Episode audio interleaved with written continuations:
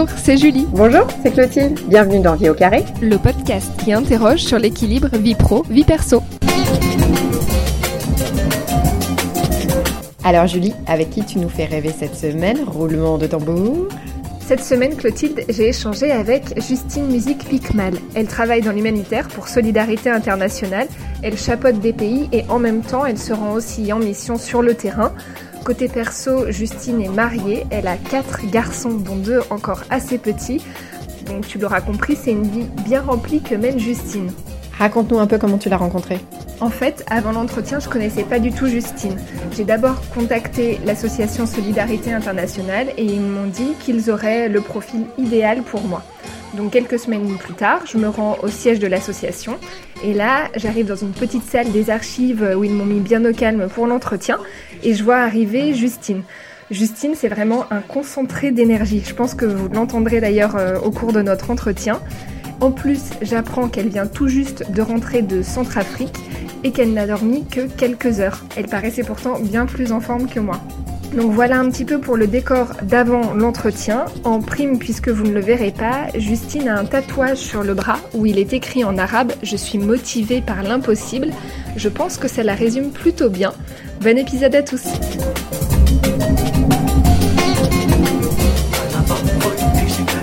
Bonjour Justine. Bonjour. Merci beaucoup d'être au micro de Vie au carré.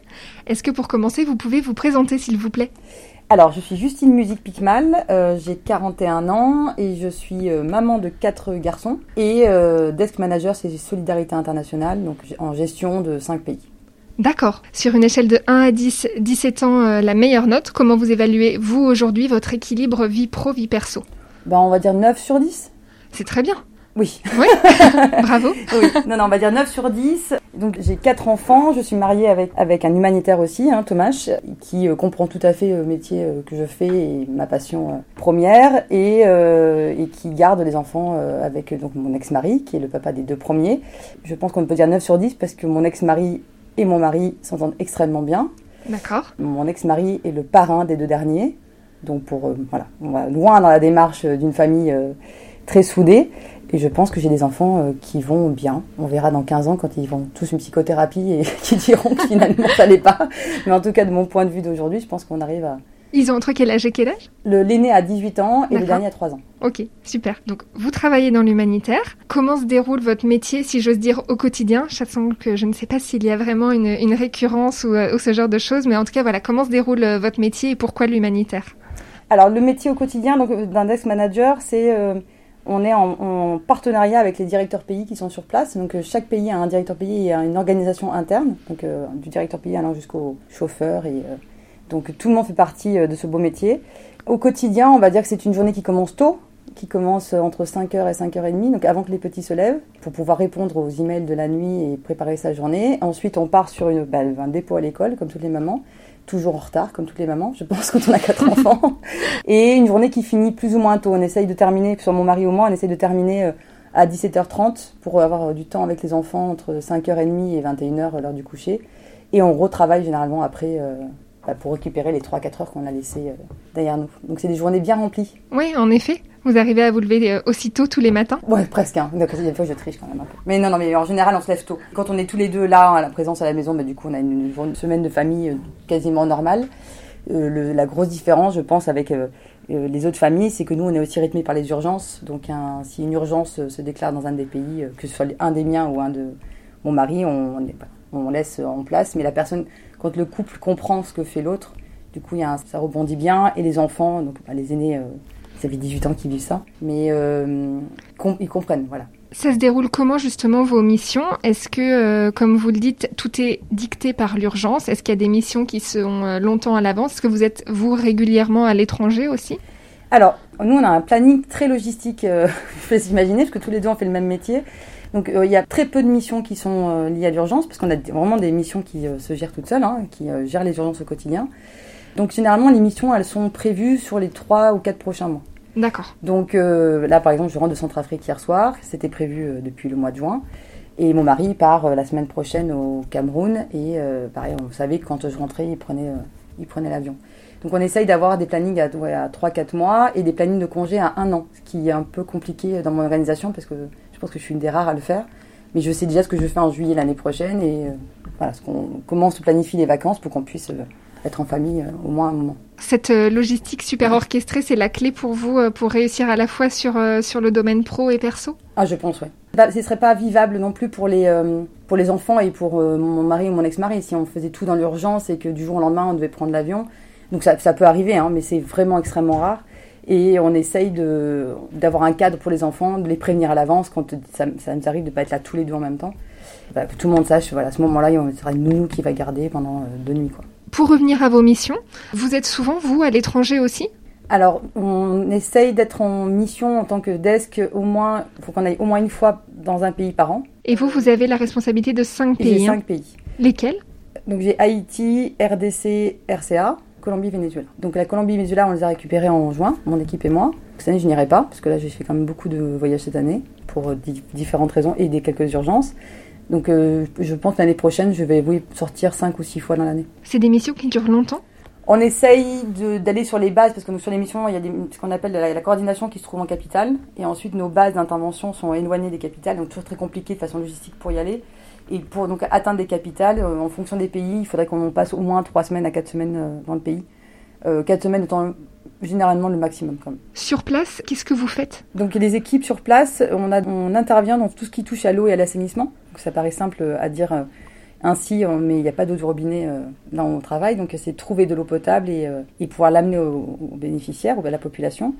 Euh, et on travaille aussi sur la sécurité alimentaire. Donc dans la même idée, c'est euh, de la distribution alimentaire en sac qu'on donne à des familles à euh, de la relance agricole sur 3 à 5 ans avec distribution d'outils, de formation et de suivi agricole. Donc les équipes sur place, elles font, elles font ça. Et donc du coup, un desk manager, quand il va sur le terrain, c'est surtout généralement pour aller voir les bailleurs de fonds, travailler avec les équipes sur des thématiques, euh, voilà, solidarité rentre dans la thématique de la protection et de l'environnement. Donc travailler sur les nouvelles thématiques avec les équipes, voilà, lancer des idées et puis essayer de travailler un peu sur les stratégies. Donc vous restez sur place, vous nous disiez à peu près un mois maximum. Oui. Ça arrive plusieurs fois dans l'année. Oui. Par rapport à vos enfants, comment ça se passe? Nous avons déjà un WhatsApp famille, mon ex-mari, mon mari et moi, sur lequel on, a enlevé les enfants pour pouvoir se parler tous les trois librement, sans que les grands ados euh, n'interviennent dans les négociations. Et ensuite, bah, ils ont les enfants ont leur vie, hein, euh, ils vont à l'école, ils vont en périscolaire, ils vont au centre aéré. Les, euh, le grand qui passe son bac cette année, fait complètement sa vie. Hein. Quand tu as 18 ans, euh, tu rapportes beaucoup moins de choses aux parents qu'avant. On a un système complètement parental de, comment dire, de responsabilité de chacun sur... on est responsable de nos enfants, donc quand je suis pas là, mon mari s'en occupe comme si j'étais là. Je fais un peu plus de papier, on dira. Quand on va partir, j'anticipe quelques paiements de cantine et, et autres. Mais généralement, les questions sont assez drôles et elles viennent surtout de mes grands. Je vais donner un exemple. J'étais en Centrafrique la semaine dernière euh, sur une route euh, un peu compliquée et euh, mon fils m'a appelé, m'a envoyé un WhatsApp en écrivant urgence sur le WhatsApp, donc je suis arrêtée pour décrocher. Et en fait, il négociait pour sortir de la cantine parce qu'il a 15 ans et que du coup, il voulait que j'envoie un mail au lycée pour annoncer au lycée qu'il n'irait pas à la cantine vendredi. Donc l'urgence était tout à fait relative. Je pense très urgente pour lui, mais du coup, coup j'ai envoyé un mail à la cantine pour dire qu'il partait de la cantine à midi. Parce qu'en fait, le, le, métier de maman ou le métier d'humanitaire, euh, ne s'arrête jamais. On ne peut pas prioriser. Donc du coup, il faut, euh, il faut aussi faire attention à ça. C'est quelque chose qui a été facile à mettre en place. Vous êtes dans l'humanitaire depuis longtemps, vous ça, ça, fait 17 ans. C'est euh, quelque chose que vous avez créé brique par brique, justement. Cette euh, imbrication du métier, euh, comme vous le dites, de maman, du métier dans l'humanitaire, ça s'organise petit à petit? Ça s'organise petit à petit. Je pense aussi que la société a changé. Parce que du coup, en ayant quatre enfants avec un, un, si, enfin, si grand écart d'âge, moi, je me suis bien rendu compte il y a 17 ans où peut-être ouais, 17 ans, quand euh, mon fils aîné allait à l'école, j'avais des reproches de la maîtresse euh, parce que j'étais pas à la réunion de parents d'élèves ou parce que euh, je ne savais pas. Comme à l'imaginer, je pense que quand je partais en mission en Afghanistan, je n'ouvrais pas mes emails et je parlais pas à mon mari de l'époque. Et donc ça, c'était assez frustrant et énervant puisque quand tu rentrais, je vis dans un petit village et quand tu rentres dans le petit village, voilà, on te fait comme des réflexions en disant bah, tu sais pas, tu sais pas ce qui s'est passé à l'école. Je dis mais mon mari me parle et bien sûr que je sais ce qui se passe à l'école et je sais les notes de mes enfants et je sais où, où ça va, où ça va pas. Et là, je, trouve qu'avec les deux derniers, donc le dernier à 3 ans et euh, l'avant-dernier à 6 ans, ce genre de, de, phrase ne sort pas du tout. Et même au contraire, je trouve que l'école de mes deux petits est dans une très grande compréhension. Et euh, j'ai raté la réunion des parents d'élèves euh, juste avant de partir. Et j'ai écrit à la maîtresse du CP qui m'a envoyé ses notes par, par mail en me disant voilà, bah, tu as les grandes lignes pour la, rentrée de CP, c'est ce qu'on va demander aux enfants et je la verrai en rentrant là. Mais du coup, je pense qu'aussi la société a changé, ce qui permet aussi d'être plus fluide aussi, je pense, dans les communications avec les enfants. Et il y a moins de regards sur les enfants en disant Ah, mais maman, elle est pas là. Il y a une phrase du meilleur copain de mon fils qui a 6 ans, là, qui, qui l'a dit euh, il n'y a pas très longtemps. Euh, sa grand-mère lui demandait bah, Du coup, est-ce que euh, les enfants ils sont, ils sont tristes quand maman elle part? Et, et ce petit garçon a répondu à sa grand-mère Mais enfin, il y en a toujours un des deux. Donc je pense que c'est ça en fait. Le, les enfants ils s'adaptent complètement et ils savent qu'on. Enfin, que tout est suivi. Et effectivement, il y, a, il y a maintenant le lien que vous arrivez à maintenir en étant sur place. Mm où vous restez un petit peu euh, en région parisienne, même si vous êtes euh, à l'autre bout du monde, euh, pour maintenir un lien avec eux. C'est ça. Vous avez l'impression, au regard, je sais pas, d'amis ou d'autres enfants, que ça crée des liens un peu différents au sein de votre famille? Je, pense que mes enfants sont extrêmement soudés. Soudés parce que déjà, ils n'ont pas le, le, concept de l'Oedipe, puisqu'il n'y a pas de compétition de qui ma maman a préféré, parce que vu que je n'étais pas là tout le temps et que je pars souvent en voyage. Mais ils sont du coup très soudés entre eux, sur voilà, le, le, groupe des frères et, et le lien avec les parents quand j'ai divorcé de mon, euh, mon premier mari, euh, mes aînés ont, dit assez rapidement qu'ils étaient désespérés parce que normalement les gens divorcés ne se parlent plus. Et euh, donc du coup, passer d'enfants d'une semaine à l'autre ou tous les 15 jours à une famille. Et que nous, on n'a jamais eu ça. Du coup, on a, nous, on a des vrais liens de parents. On a, on a fait les enfants ensemble et, et on se parle régulièrement. les enfants étaient un peu déçus, j'ai l'impression, de notre système au départ. en mode, bah, du coup, on peut pas mentir à l'un ou voilà, monter l'un contre l'autre ou faire quoi que ce soit pour améliorer ce concept-là, puisque du coup, nous, on a toujours créé des liens euh, du fait de la distance ou des voyages ou des missions. Voilà, on arrive à les suivre bien. Je pense que s'ils vont écouter le podcast, ils vont me dire qu'il y a plein de trucs que je ne sais pas, mais...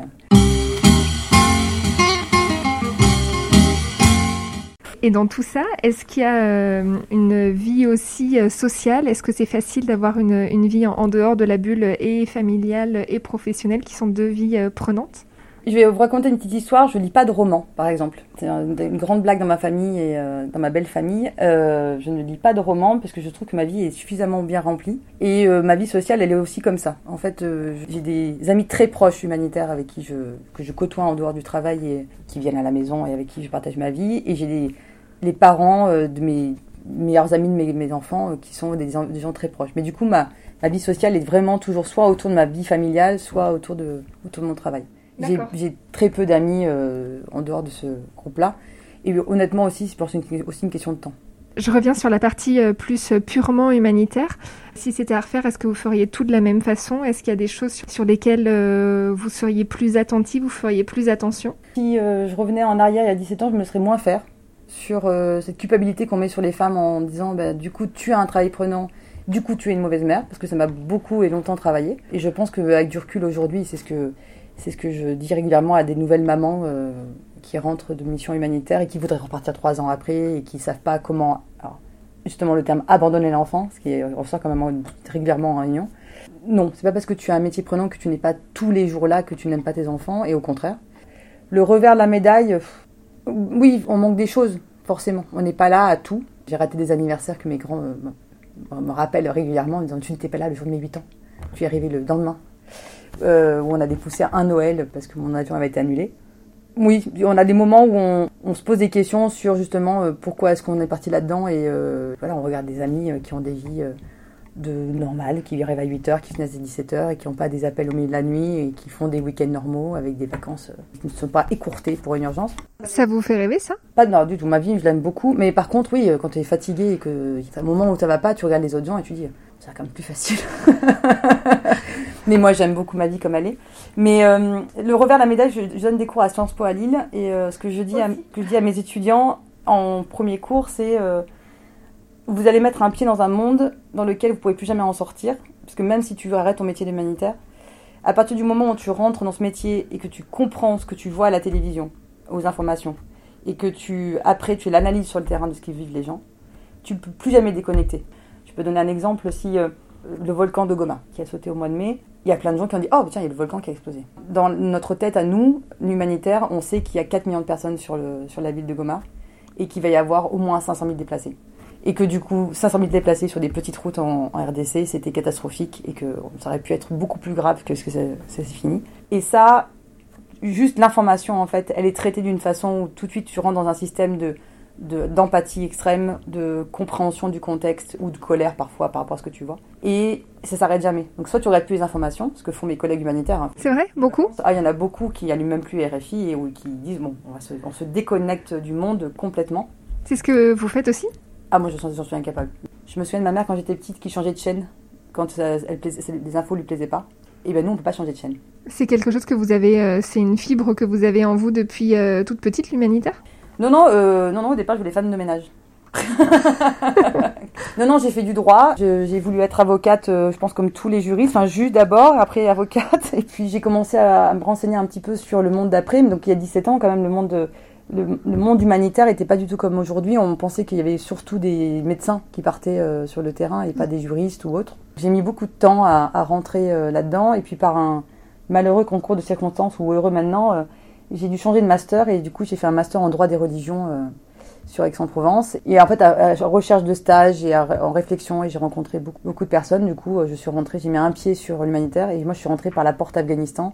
Et après, une fois que tu es piqué par l'Afghanistan, euh, c'est un vaccin à vie. Donc, euh, tu tu t'arrêtes plus. Parce que c'est des pays qui sont euh, passionnants, merveilleux, euh, extrêmement intéressants et, euh, et sur le rôle à jouer de la communauté internationale et euh, à une compréhension du pays qui est intéressante. C'est un peu comme une drogue? Ah, je pense, hein. je pense qu'on marche à l'adrénaline. Honnêtement, je pense que oui. Oui, oui, moi j'ai arrêté deux fois, pour euh, deux fois, mais pas à cause des enfants, mais deux fois euh, parce que j'en avais assez. euh.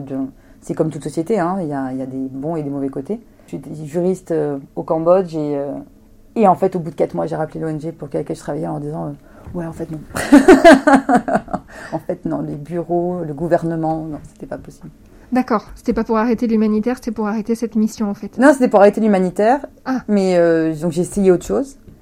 Mais en fait, euh, voilà, je trouvais pas ma place sur, euh, sur un autre métier. Parlez au tout début de votre journée. Est-ce que vous mettez des frontières quand même entre votre vie pro, votre vie perso? Est-ce qu'il y a des moments où vous vous dites là, je décroche? Je vais répondre euh, non. Alors j'y travaille beaucoup pour mon équipe là, mais euh, moi non. Après c'est mon choix à, à moi. hein. Ça veut dire que pour, vos, pour votre équipe, vous essayez justement qu'ils aient un équilibre. euh, Oui, qu'on arrive à les faire finir plus tôt et qu'on arrive à avoir des week-ends et euh, qu'on n'ait pas des urgences tout le temps. Pour moi non, mais j'ai toujours travaillé comme ça, ça me choque pas. Et puis mon mari est aussi comme ça, donc on arrive à... Oui, on essaye de, voilà, de finir à 5h30 pour être à la sortie de l'école et euh, les ramener à la maison et jouer un peu avec eux. Et puis je pense aussi psychologiquement, c'est bien de passer de Spider-Man à, à la Centrafrique et de voilà d'avoir joué une heure et demie sur Spider-Man, ça permet aussi de, déco- de déconnecter. Et je pense que si on tient aussi longtemps dans l'humanitaire, c'est aussi parce que nous, on arrive à couper. Par contre, si pendant le moment du jeu, j'ai un appel euh, important, je décroche. Je vais pas dire euh, je suis en train de faire autre chose. Non, j'étais enceinte en mission, hein, donc, euh, donc même, Ah oui. les, même, les arrêts, même les arrêts euh, plus ou moins normaux, je les fais pas vraiment. Et vous avez deux téléphones? Non. D'accord, ah oui. Donc tout est imbriqué. Est-ce que vous avez l'impression, vous, d'une vie équilibrée pour vous? Oui, je pense qu'on arrive à trouver notre, notre équilibre. On a mis tous du temps à di- différents moments. Quand vous dites on, c'est votre famille? Oui, moi j'ai l'impression qu'on arrive à, à trouver l'équilibre. Donc je pense que mon mari, quand il m'entend le podcast il et qu'il est tout seul avec les quatre enfants depuis 15 jours, il sera pas tout à fait d'accord. mais Mais euh, ce sera vous la semaine prochaine, c'est ça? mais c'est mon tour la semaine prochaine. On se, c'est une drôle de façon de dire les choses, mais on, comment dire, on n'a pas les mêmes fatigues euh, quand tu es à la maison et que du coup tu es en télétravail sur les missions pour lesquelles tu travailles, ou quand tu es en mission et que tu es en télé maman euh, du coup sur les missions. C'est pas les mêmes fatigues, c'est pas les mêmes euh, demandes. Là aussi, c'est cet équilibre où il y a des choses qui sont plus difficiles que d'autres à gérer au quotidien. Quand, par exemple, la semaine prochaine, vous savez que vous allez vous retrouver seul à votre tour pendant plusieurs semaines avec les enfants et votre travail. Oui, alors du coup, ce qui est important, c'est que mon équipe, elle, le- elle le sache aussi. Mais euh, du coup, ils savent très bien que quand je suis toute seule à la maison, à 5h30, il n'y a pas de négociation. Je ne vais pas, en tout cas, lancer une réunion de siège, un niveau du siège à 17h30. Et avec les directeurs pays avec qui on est, euh, on a un vrai partenariat et de travail en commun, ouais, ils savent quand euh, je suis à Avignon que du coup, après 5h30, 6h, euh, on est vite ou on passe à 21h, quoi. D'accord. Vous vivez à Avignon? Oui. Et vous travaillez à Paris? Plus ou moins. Je viens à Paris deux jours tous les 15 jours. Puis je vais du coup à Lille à donner euh, des cours à Sciences Po, donc... euh, Donc finalement, même quand vous êtes en France, vous êtes entre Avignon, Paris et Lille. Oui. Ok. Vous donnez beaucoup de cours à Sciences Po? J'ai 30 heures de cours là, entre septembre et décembre. Ouais. En relations internationales En pays développement, oui. Bon. Si on fait le bilan, est-ce que euh, vous avez-vous des, euh, des frustrations, ou au moins des choses que vous aimeriez améliorer euh, aujourd'hui dans votre vie pour, pour avoir encore un meilleur équilibre? Pour parvenir à 10 sur 10 il me faudrait une nounou permanente. On n'était pas très pro nounou jusqu'au moment du Covid-19, mais je pense qu'il y a beaucoup de parents qui ont découvert que la nounou était fondamentale pendant la crise de l'année dernière. C'est un vrai, c'est juste pour avoir du confort, hein. je le vois vraiment comme du confort, mais pour éviter de courir justement aux sorties d'école à 5h30, de raccrocher au téléphone d'arriver devant l'école avec un appel euh, sur l'oreille. Oui, d'avoir quelqu'un euh, en plus de nous trois parents pour les deux petits derniers, parce que du coup 3 ans et 6 ans c'est quand même... Euh, c'est quand même petit. Et je pense que ça, permet de moins de stress des parents et, de dire, bah, du coup, on, évite de bosser samedi si on a pu finir à 17h ou 19, enfin, à 19h ou à 20h plutôt que à 5h30. Euh, mais c'est du confort. Après, la gestion, elle se fait au quotidien. Mais, euh.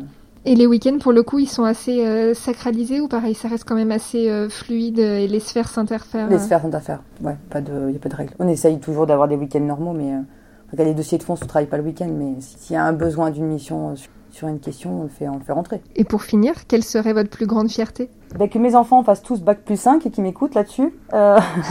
Il y a un petit message personnel qui se glisse. Euh, non, d'avoir des enfants épanouis qui à l'âge adulte euh, comprennent que déjà il faut avoir un métier passion et euh, un métier qui te fait lever le matin. Ça j'espère qu'on leur a tous inculqué parce que les trois parents on est très impliqués dans nos, dans nos métiers et qui comprennent qu'on peut avoir les deux. en plus j'ai des garçons donc s'ils épousent des femmes qui comprennent que leurs femmes aussi ont le droit d'avoir un métier passion et ce qui est encore un peu compliqué encore aujourd'hui. Hein. Même en 2021, euh, autour de moi, je vois euh, quand même beaucoup de femmes qui souffrent encore de ce que j'appelle la jalousie du temps. C'est-à-dire que tu donnes plus de temps à ton travail qu'à l'époux et qui du coup, euh, je pense pas que ce soit une jalousie de l'ascension sociale, mais de, ce temps que tu donnes aux autres ou à ton métier ou peu importe. Mais cette jalousie de temps est, assez pesante pour les femmes puisque du coup elles, elles ont l'impression de ne pas être reconnues, en tout cas en interne dans la famille, pour le métier qu'elles adorent et qu'elles font. Quoi. Quand vous dites jalousie de temps, pour être sûr de bien comprendre, ça veut dire que vous avez l'impression qu'aujourd'hui les femmes accordent beaucoup de temps euh, à la cellule familiale, à leur travail, etc., mais qu'elles ne sont pas reconnues, en tout cas pour la partie travail, c'est ça? Oui, c'est ça. Et que le mari est jaloux du temps qui est donné au travail, euh, passion, et euh, cette partie-là, elle n'est elle est pas supportée. Donc moi, j'ai beaucoup de chance, mais je vois autour de moi, oui. Des, des, femmes qui me disent du coup je peux pas partir trois mois en mission parce que mon mari il me dit que je peux pas partir parce que du coup je vais pas être là avec lui je pense que c'est encore compliqué on va finir par les questions express pour une vie au carré. Les réseaux sociaux, selon vous, c'est plutôt un ami ou un ennemi? Alors moi, je n'ai qu'un réseau social, parce que je suis très très mauvaise dans ce genre de truc. Facebook. Et Facebook est un ami, puisque vu que je ne suis pas quelqu'un de en permanence là, ça me permet de donner euh, des informations à, ma famille de façon générale, euh, ou aux amis. Euh, voilà, très transverse. La dernière fois que vous vous êtes dit plus jamais ça euh, après mon quatrième enfant? oui, je me suis dit, c'est vraiment le dernier. oui, je pense qu'on peut dire ça. Oui, je pense qu'à la naissance de Léon, on a dit tous euh, plus jamais. C'est bon. on est très contents, on est très heureux, ils sont merveilleux, mais quatre, c'est bien. D'accord. Est-ce qu'il y a une personne qui vous a inspiré ou qui vous a marqué? Je pense qu'il y en a qui m'inspirent tous les jours, surtout. Puis très impressionnée par les gens que je rencontre au quotidien. Donc euh, vous, euh, par exemple, aujourd'hui. Et je suis très marquée voilà, par les gens que je rencontre sur les routes de Centrafrique, par exemple, où c'est maman qui ont deux enfants et qu'elle allait avec un troisième dans le dos et elle part au champ et je suis toujours ébahie. Je suis épatée par l'être humain. Je trouve qu'ils ont une, on a une capacité de faire des choses merveilleuses et atroces aussi, mais on raconter le bon côté de l'histoire. Il y a comme des gens qui font des choses merveilleuses et qui, ont qui arrivent à avancer dans la vie. Donc l'être humain, de façon générale. Est-ce que pour finir, vous auriez un conseil pour nos auditeurs? Bah, C'est un métier, l'humanitaire. Donc euh, c'est une passion soit, mais c'est aussi un métier. Donc, on apporte des choses qu'on connaît ou qu'on croit connaître en tout cas, parce qu'on évolue beaucoup euh, au quotidien. Donc si on veut rentrer dans l'humanitaire, euh, déjà pas se freiner parce qu'on est une femme ou une mère de famille, ça serait le premier conseil. Et le second, ben, se renseigner de comment et comment nos capacités et notre métier en dehors de l'humanitaire peut rentrer dans ce, dans ce gros écosystème dans lequel on travaille. D'accord. Merci beaucoup Justine. Merci. Alors, l'épisode vous a plu? Si c'est le cas, n'hésitez pas à partager, liker, relayer et le noter aussi sur Apple Podcast, ça nous aiderait beaucoup. La semaine prochaine, Clotilde est partie à la rencontre d'un photographe adepte des grands espaces. Il nous expliquera son quotidien et nous dévoilera aussi les dessous de son métier. En attendant ce prochain épisode, on reste en contact sur les réseaux sociaux. À très bientôt!